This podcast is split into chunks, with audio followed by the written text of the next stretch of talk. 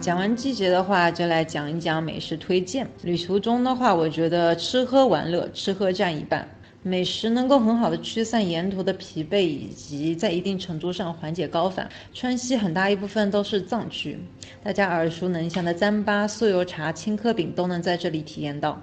高海拔地区的牦牛也是当地人主要的食材。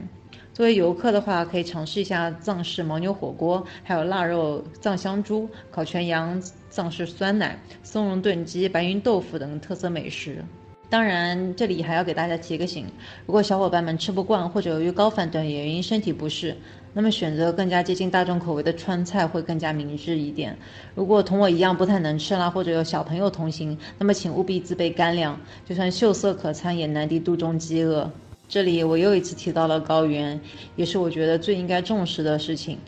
在高原旅行中要注意什么？高反了又要怎么办？首先，色达跟稻城等景点海拔都很高，甚至有的小伙伴在新都桥或者观音桥就会出现高反，加上高原线路强度也很大，有严重贫血、高血压、心脏病等疾病的小伙伴，或者要携带家里面老人同行的，请一定要遵医嘱，切勿盲目进入高原。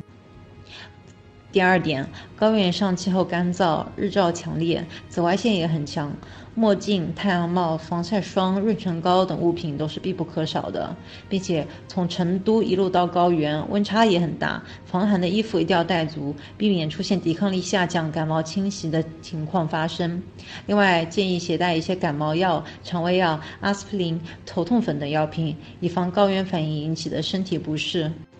在预防高反方面，我觉得良好的心态、休息和锻炼远比吃药来的靠谱。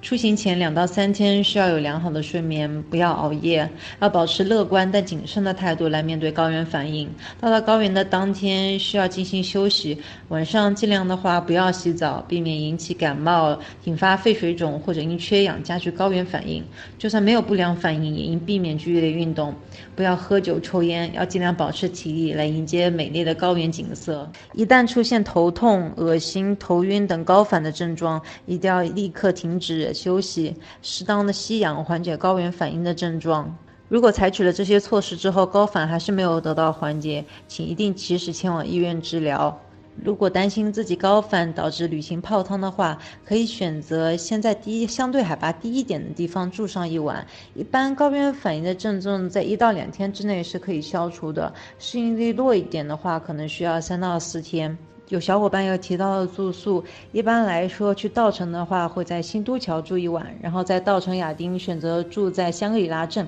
海拔相对低一点。一般来说，在大型的城镇的话，都会有相对较好的星级酒店，酒店里面会提供吸氧的装置，可以在一定程度上减缓高反带来的不适。自驾要面对的问题会更加复杂多变一点，在这儿我就提两点，一个是关于高反，还有一个是自驾的经验。川西没有高速，都是国道或者省道，并且盘山公路比较多。第二点的话就是，如果你是初到高原，那么还要面对高反的情况，如果司机出高反呢，这个情况会比较严重一点。